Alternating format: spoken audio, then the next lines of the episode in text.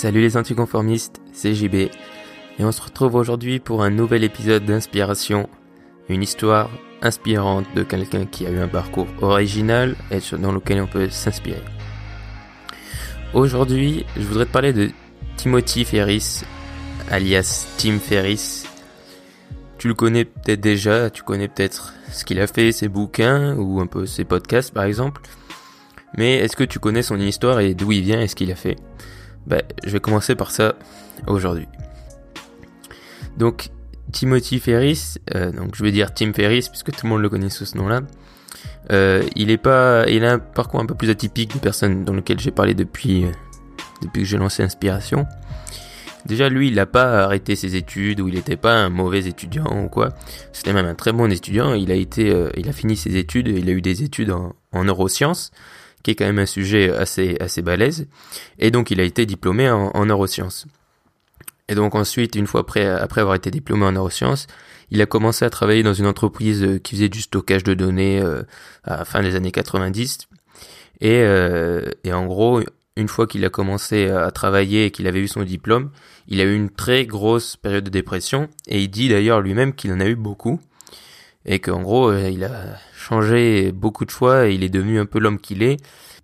Et il est devenu l'homme qu'il est grâce ou à cause de ces périodes de, dépression qui lui ont permis beaucoup d'évoluer, de se remettre en question à chaque fois. Et il a réussi à chaque fois à, sortir plus fort. Il a même d'ailleurs failli une fois se, suicider euh, après et pendant une de ces périodes de dépression. Et il en parle dans un TED Talk qui est super, que je t'invite à regarder. Je te mettrai le lien en description de ce podcast où il parle un peu du stoïcisme et ce qui lui a permis de, passer et de survivre à, ça et de pas se suicider au final. Et, euh, et, donc pour revenir à Tim et à ce qu'il faisait, donc il était dans cette entreprise et il se rendait compte que euh, l'entreprise n'était pas très efficace, c'est-à-dire que voilà, il se rendait compte qu'il y avait des moyens de l'améliorer et il n'était pas vraiment très écouté, il était aussi pas très satisfait de son salaire son salaire qui pour lui était euh, pas assez bon et non seulement l'entreprise était pas efficace, son salaire était pas bon et il pensait qu'il sentait qu'il pouvait faire plus. Et alors il a décidé donc de, créer sa propre entreprise. Dans un premier temps, il a fait les deux, c'est-à-dire qu'il a créé son entreprise en même temps qu'il avait toujours son autre travail. Puis, euh, puis ensuite, il, a, s'est complètement consacré à, à, son entreprise. Donc sa première entreprise, c'était Brain Quicken, qui était donc une entreprise de vente de compléments alimentaires sur Internet qui faisait ce genre de choses. Et, euh, et donc il va quitter son ancienne entreprise, se concentrer complètement là-dessus, et il va vite tomber dans dans la folie un peu entrepreneuriale où du coup il va être complètement absorbé par cette entreprise. Et il va travailler 24 euh, heures sur 24 et 7 jours sur 7 euh, comme un dingue. Et il aura plus du tout de vie. Et du coup là aussi ça commençait à vraiment être difficile pour lui. Et encore il a eu une période de dépression et il a eu l'occasion d'aller euh, d'aller pendant cette période où il travaillait beaucoup d'aller à Londres en vacances et c'est là qu'un peu tout a fait le déclic et que si tu connais ce qu'il a fait après tu vas comprendre c'est-à-dire qu'il s'est dit bon euh, je travaille comme un fou je suis pas heureux est-ce que si je vais à Londres ça va vraiment être difficile? Est-ce que est-ce qu'il s'est mis à douter? À la base, il voulait pas y aller. Il se disait, ah bah, si je vais à Londres, c'est fini. Mon entreprise, si je travaille pas pendant une semaine, mon entreprise va couler, ça va être catastrophique. Et donc, il s'est un peu il a posé le pour et le contre et il en parle dans son TED Talk justement de qu'est-ce qui allait vraiment arriver, est-ce que c'était vraiment dangereux pour son entreprise qu'il aille pas, qu'il aille à Londres? Et il a un peu posé pour les contre et puis finalement il s'est dit bon ben je vais aller à Londres, je vais me reposer. Et donc il est, allé, il est allé à Londres voir un ami. Et c'est là que tout a explosé pour lui, c'est-à-dire qu'il s'est dit mais c'est génial en fait, je travaillais vraiment trop, euh, ça fait du bien de juste être en vacances, de juste faire des choses qu'on aime et d'avoir le temps de profiter de la vie. Et euh, au final, à la base, ils étaient partis pour une semaine à Londres. Et euh, et il a fait un tour du monde juste après, c'est-à-dire qu'au final, il n'est pas revenu aux States, il n'a pas continué, son, enfin, il a pas, il est pas reparti bosser directement, il a fait, il s'est lancé dans un tour du monde. Et donc, euh, je sais plus exactement s'il a abandonné son, après ce tour du monde, s'il a abandonné son entreprise ou qu'il a revendu. Toujours est-il qu'il va un peu changer de, de mode de travail et qui va vouloir, il va plus se mettre dans le conseil de start-up et il va commencer à se faire une petite réputation puisqu'il va commencer à conseiller de nombreuses start-up qui sont devenues énormes aujourd'hui. Donc il y a parmi ces start-up, il y a Facebook, Twitter, euh, Shopify, Evernote et il investira dans quasiment toutes puisqu'en plus de les conseiller, il investira. Et du coup, tu t'imagines bien que dans ces quatre-là, euh, ces investissements ont plutôt été fructueux. Puis à peu près à la même période, il commence à vouloir écrire un livre qui, euh, qui, va le faire connaître dans le monde entier, qui s'appelle La semaine de 4 heures, et euh, qui va le faire connaître dans le monde entier, puisque c'est devenu la référence, euh, ce livre. C'est-à-dire c'est la référence qui a été aussi un peu décriée et un peu mal interprétée à mon sens. C'est-à-dire que La semaine de 4 heures, euh, beaucoup de gens pensent que ça veut dire euh, t'es un glandeur, euh, tu passes 4 heures à travailler et le temps t'es au soleil, un peu comme l'image qui est sur la, sur la couverture. Et d'ailleurs, je pense que ça lui a fait un peu de mal cette image, alors qu'au final, le livre c'est plutôt déjà comment optimiser ton entreprise et du coup même déjà comment en gardant le même temps de travail faire beaucoup plus tu vas faire beaucoup plus d'argent, être beaucoup plus productif, optimiser ton business, et donc du coup, tu peux peut-être faire le même chiffre en moins de temps, et du coup utiliser ce temps pour tes hobbies, ou alors continuer de travailler énormément, mais gagner beaucoup plus. Donc ça veut pas forcément dire la semaine de 4 heures et tout le monde glande 4 heures. C'est chacun, il a donné le choix quoi, c'est Et donc je pense que beaucoup de gens l'ont vu comme un peu un glandeur après ça du moins un livre sur les entrepreneurs qui veulent glander, alors que c'est plutôt sur un livre sur les entrepreneurs qui veulent optimiser, leur laisser le choix de pas forcément avoir à travailler 24 heures sur 24, 7 jours sur 7 et qui peuvent aussi avoir une vie. Et c'est ce qui a beaucoup changé, surtout en plus à la base aux États-Unis où ils sont vraiment à fond dans ce truc de travailler tout le temps, et en France aussi. Du coup, il y a plein de gens ensuite qui en France ont explosé grâce à ce livre, et euh, des blogueurs notamment. Et donc ce livre a vraiment une énorme influence donc sur sa vie, mais aussi sur le monde de l'entrepreneuriat. Mais il va pas s'arrêter là parce que euh, aussi, euh, si tu les as jamais lus ces livres, faut savoir que c'est pas des livres de 100 ou 200 pages, c'est en général des pavés de 500, 600 pages qui sont vraiment ultra complets et, euh, il, a une façon d'écrire que je trouve vraiment ultra intéressante, qui en général, enfin moi je trouve pas ça ennuyeux, je trouve ça vraiment droit au but. Après c'est un peu l'américaine, hein, ils ont quand même cette façon d'écrire, voilà où c'est efficace, t'apprends des choses et je trouve ça vraiment très intéressant. Donc même si c'est vrai que c'est des gros livres en taille, ils sont quand même relativement faciles à lire. Et donc il va ensuite il va écrire deux deux autres euh, deux autres livres il va un peu faire ce ça va devenir un peu une marque ce système des 4 heures. Donc ensuite il va écrire euh, The 4 Hour Body. Donc en gros euh, faire du sport, enfin voilà, comment se sculpter son, son corps ou être en bonne santé avec ce même principe de 4 heures par semaine. Et The 4 Hour Chef, où là c'est pareil, c'est manger sainement et tout, tout autour de la nourriture en, en 4 heures par semaine, encore une fois. Et puis plus récemment, donc il a écrit un autre livre. Donc tout ça, c'est des, des pavés, mais vraiment facile à lire, comme je t'ai dit. Et puis il a écrit un autre livre qui est donc euh, le, les outils des géants. Je crois qu'il existe en français. Et là, le dernier qui s'appelle euh, Tribes of Mentor ou euh, Tribes of Mentor. J'ai pas acheté les outils des géants parce que bah, sur Amazon, enfin bref, je me suis dit ça avait pas l'air ultra intéressant, mais là Tribes of Mentors, c'est vraiment bien parce qu'il a fait vraiment sous forme de, je crois que c'est une ou deux pages par personne ultra inspirante, enfin des mentors quoi, euh, qui donnent des clés, leurs clés du succès, enfin plein plein de trucs comme ça et ça a l'air vraiment intéressant et ça a l'air un format assez rapide à lire, donc euh, je pense je pense que je l'achèterai. Enfin bref, voilà, il a donc son dernier livre là qui vient de sortir, c'est Tribes of Mentors. Mais il s'arrête pas là-dessus parce qu'il se lance vraiment dans le je pense que aussi un aspect important de Tim Ferriss, c'est son, branding, son image de marque personnelle. Et donc aujourd'hui, il a une énorme valeur, c'est-à-dire que voilà, quand on dit Tim Ferriss, euh, tu sens que le gars a du poids. Et il a créé aussi tout ça grâce à ses livres et aussi à d'autres choses, donc comme son podcast, le Tim Ferriss Show, qui est, euh, je crois, un des podcasts les plus écoutés tout simplement au monde, et euh, où il interviewe des gens et d'ailleurs, pour information, il a sorti un nouveau podcast qui s'appelle Tribe of Mentor, où là, il partage, c'est des podcasts de 20 minutes, un peu plus courts, enfin beaucoup plus courts même, parce que ces podcasts sont habituellement 2 heures, où c'est des petits, c'est des petits conseils, c'est des petits trucs en lien avec son livre de 20 minutes. Je trouve ça ultra intéressant qu'il ait fait ça, parce que c'est vrai que moi, j'aime vraiment ces podcasts, mais honnêtement, 2-3 heures, euh, c'est long. C'est très très long, même si c'est vrai qu'il y a vraiment une super valeur, mais c'est très très long. Et donc, en plus de son, de ces podcasts, il a également un blog, ou euh, et c'est marrant parce que je trouve que tu vois euh, on parle souvent de, du design et tout euh, voilà il faut que ce soit beau. Mais honnêtement enfin je sais pas si tu es déjà allé sur le blog de Tim Ferriss tu tapes Tim Ferriss blog tu verras et ça pas du tout je veux dire son blog est objectivement pas ultra beau. Euh, il est même pas ultra simple hein, c'est à dire c'est pas juste une page des blogs où c'est juste du blanc et des écritures là c'est quand même il y a un petit design entre guillemets.